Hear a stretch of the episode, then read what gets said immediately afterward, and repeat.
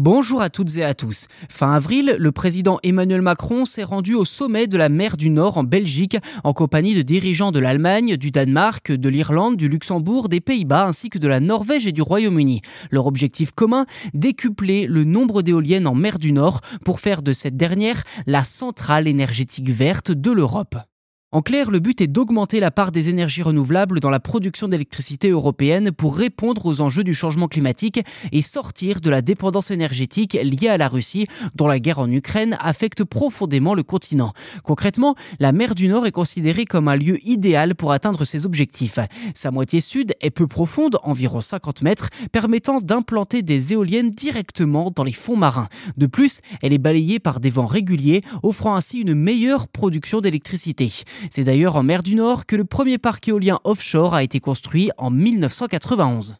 À l'heure actuelle, la capacité de production d'électricité de la mer du Nord est de 30 gigawatts. Les Européens souhaiteraient la multiplier par 10 d'ici 2050, soit 300 gigawatts.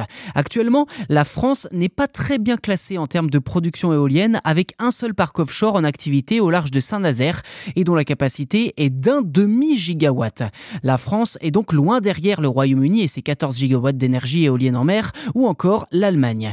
Toutefois, l'Hexagone souhaite atteindre une capacité de 40 gigawatts d'ici 30 ans et a déjà une quinzaine de projets d'éoliennes en mer, fixes ou flottantes, en attente d'être mis en service.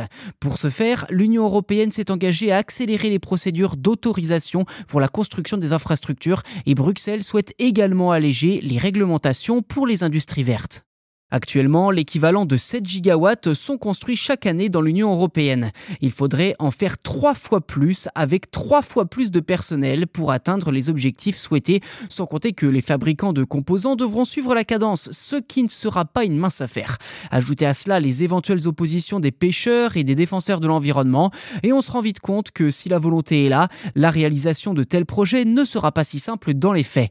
Reste à savoir si le développement de l'éolien en mer restera une priorité pour les gouvernements successifs jusqu'à 2050.